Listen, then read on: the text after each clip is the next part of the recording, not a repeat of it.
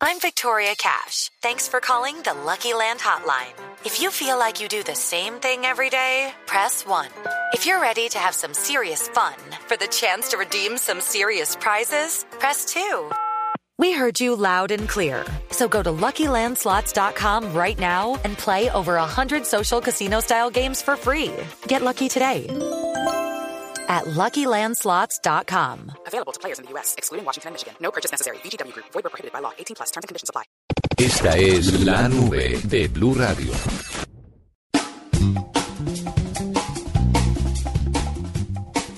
W, usted se ha dado cuenta que las redes sociales pues pueden llevar a muchas personas a la locura, a depresiones, a malos comportamientos, agresiones que no son necesarias, etcétera, etcétera, etcétera. Hay gente que por culpa de las redes sociales ha eh, cometido un, un montón de, de estupideces porque no soportan las... eh, La presión. La presión exactamente que causan. Y hay muchos que simplemente la cierran y dicen, me aburrí de esta peleadera, me aburrí de la tacadera, así que adiós.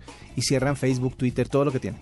Pues mire, Paul Moore es un hombre que estaba en un festival de rock, es un joven irlandés y pues en medio de las cervezas, el acaloramiento del festival, lo contento que estaba por escuchar a sus bandas favoritas, le dio por subirse a los hombros de un amigo.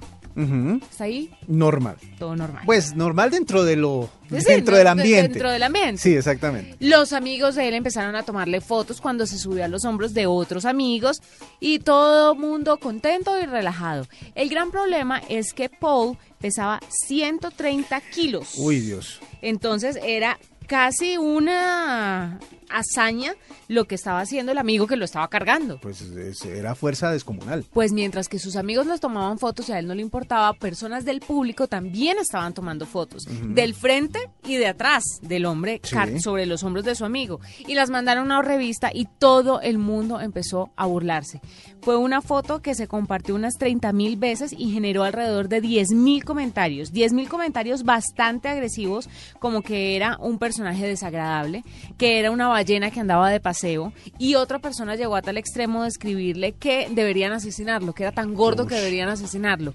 Esto fue desmotivante para el hombre, pero no se dejó apabullar por las redes sociales y por la presión de lo que estaba viviendo, porque si una cosa es cuando se mueve a través de redes sociales y otra cosa muy diferente es cuando de las redes sociales llegan a los principales medios de comunicación. Exactamente. Y apareció en periódicos, en revistas, en todos lados apareció la foto del hombre, que déjeme decirle, grotesca las fotos. Sí. Grotescas no por él, grotescas porque como las tomaron, pues est- desde un punto de vista no tan agradable. Sí, sí, sí. De esos momentos en los que uno dice, ay, mis ojos. Eh, sí, se- sí, exactamente. Él dijo que cuando vio la foto entendió el problema y la gravedad de su peso Sí. y que él jamás se había visto así y decidió hacer un cambio radical y ahora pesa 50 kilos menos. Uy. 50 kilos menos y por redes sociales mandó la foto como se ve en este momento y diciéndole a la gente y haciéndole un llamado a que no sean tan crueles a la hora pues de, Ay, mis ojos. de criticar a los foto. demás. Sí, señor. No, sí, de- pero es cierto, eh, la- las redes sociales se vuelven como un momento, un, un espacio demasiado complicado para la gente, eh, porque muchas veces la presión, la cara del hombre levantándolo se nota que pesa ciento y pico de kilos. Claro, y había, y había cuando en un diario decía sobre el hombre que lo estaba cargando, Sí. decía algo así como trabaje de montacargas humano y haga dinero extra para tomar cerveza. Es cierto. Entonces eso hirió, por supuesto, los sentimientos de Paul, que llevó a cabo su cambio extremo y radical, y él dice que aparte de físicamente, pues interiormente se siente mucho mejor. Pero traigo esta noticia, ¿por qué? Porque las redes sociales lo exponen de esta manera, pero si no fuera por esto, este hombre no habría hecho un cambio radical en su vida y depende entonces de cómo se asuma esa presión que ejercen las redes sociales. Exactamente, ese- eso creo que es el punto clave. El punto no es tanto eh, eh, angustiarse, preocuparse o tomar decisiones basado en lo que pasa con las redes sociales, sino saber asumirlo. Porque digámoslo de una manera eh, que el, el tipo hubiera sido una- otra persona, una persona que está tranquilo con su peso, que no le importa eh, cómo se ve, que tiene una personalidad como fácil de, de- de- en la que es fácil entender esas situaciones porque uno ve, por ejemplo, muchas personas que son gordas y viven felices siendo gordas. No por nada uno ve en el cine gente que es gordita Sí. y que vive feliz siendo gordita y que trabaja siendo gordita y está tranquila. Como Melissa Como McCartney. Melissa McCartney, Claro como que es adelgazado, ¿no? Sí, claro, pero igual sigue siendo, sigue siendo eh, dentro de los parámetros, pues, de la belleza y de lo de que supuestamente es saludable, sigue siendo gordita, pero es una persona que vive feliz con su, con, con el tema. Es decir, sepa usted asumir lo que está pasando con las redes sociales en su vida. No lo tome como una, una norma para dejarse presionar, pero de pronto sí para tomar decisiones que pueden ser saludables o que pueden ser buenas, como lo hizo este señor, o simplemente para ignorar lo que no le guste. Muy Eh, pocas personas toman de manera positiva la presión que ejercen las redes sociales. eso es verdad. Pero este tipo supo hacerla Háganlo así. y les contestó. Esa está buena. Vea, le tengo otra curiosidad, pero esta vez también tiene que ver con el CES. Ah, Vea, es que lo que pasa es que el CES inunda todo lo que tiene que ver con Claro. tecnología en el mundo por esta temporada.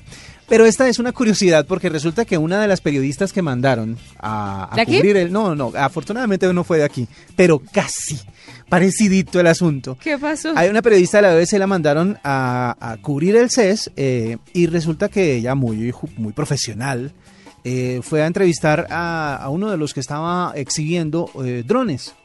Y ella eh, buscó como el dron más, más fuerte, el más, el más poderoso. Y, encontró uno que se llama Flay. Está. este, este dron tiene una, una característica y es que es el dron más seguro del mundo, o así lo quieren vender. Y es el dron más seguro, ¿por qué? Porque todo el mundo ha hablado de los peligros de los drones, que se caigan, que se estrellen, que interrumpan comunicaciones, bueno, etcétera, etcétera. Hay un montón de mitos alrededor de- del- del uso del dron. Pero resulta que ella cuando lo estaba mirando, ¿sí? cuando lo estaba presentando, decidió tomarlo en su mano para mostrarlo y lo dejó caer. No, no. Dejó caer el prototipo del dron más seguro del mundo. ¿Y se rompió? El dron más seguro del Se mundo. rompió. Pero no era tan seguro entonces. No, porque era seguro cuando esté volando, pero no quieto en el piso o quieto en el stand. Ella decidió tomarlo, pues, de pura. Al típico eh, periodista Ay, experiencial. bruta. El típico periodista que quiere meterse en la noticia, Sí. ¿no? Que quiere, de los que se meten al Por hueco, de los que mete la mano, etcétera, etcétera. Bueno, ella quiso cogerlo y levantarlo y mostrarlo, y en el Uy. momento en que lo fue a mostrar, no lo tuvo seguro en su mano y lo dejó caer al piso. Eh, en este momento el video es viral también. Ay, pobrecita, qué oso. Por eso le digo, gracias a Dios no fue colombiano. Sí, gracias a Dios. así. ¿Y se lo cobraron? Oh, no, no, digamos que ahí hubo como un arreglo, pero, pero los de la compañía tuvieron que buscar rápidamente cómo solucionar el problema y pues ya no podían exhibirlo, no podían mostrarlo, pero de todas maneras ya, es decir, no podían mostrarlo en funcionamiento, durante un, ra- un rato no pudieron mostrarlo en funcionamiento hasta que lo repararon, pero pues eh, el asunto quedó como en la anécdota. Pero la periodista tiene uno de los videos virales del momento y es justamente el errorcito en el CES. Si usted va a una de estas ferias, no toque, mijo, mire nomás. Sí. Solo mire. Como cuando le decían los papitos, Exacto. ver y no tocar. Exactamente. Se llama respetar. Ahí es cuando empiezan a tomar sentido los eh, dichos de los eh, de los eh, papás, de los padres. Pero sí, es hasta curiosidades de estas se encuentran en el CES. Y es que es verdad, uno en una feria tecnológica, ¿qué es lo que quiere hacer? Pues meter la mano, ¿no? O sea, como Pues se supone que para eso es. para eso es. Pero bueno, de, de todas maneras, eh, le hubieran dado el control remoto, no creo que hubiera sido tan problemático como lo que hizo. Y para cerrar esta sección le quiero contar para que usted y todos los oyentes se diviertan. Ujú. Les quiero contar sobre un video que anda rodando por internet y fue algo que ocurrió cerca de Liverpool.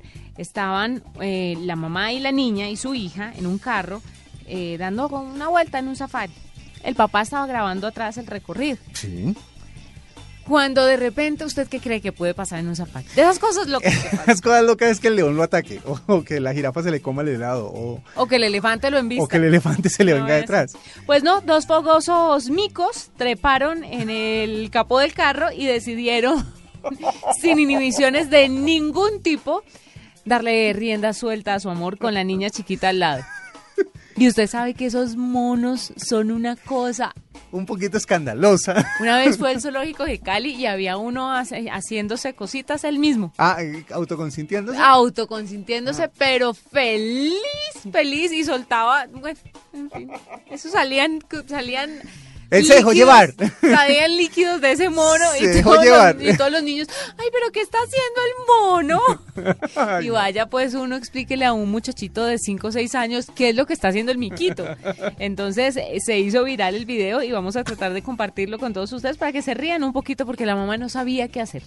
Taparle los ojos, taparle los oídos. No, pero pues con esos micos encima, es que estaba encima del capó del carro. Por eso es que eh, eh, a, los, a, los, a los micos les preguntaron, ¿dónde es el lugar más loco que lo han hecho? Espere si verá. Qué cosa tan Espere que pase el siguiente carro de safari y verá. El video fue subido al perfil de Facebook de la señora y en pocas horas recibió millones, millones de visitas y obviamente en el video se oye el llanto de la niña que no entendía qué era lo que pasaba. ¿Qué le está haciendo el mico a la mica? Y se van a matar.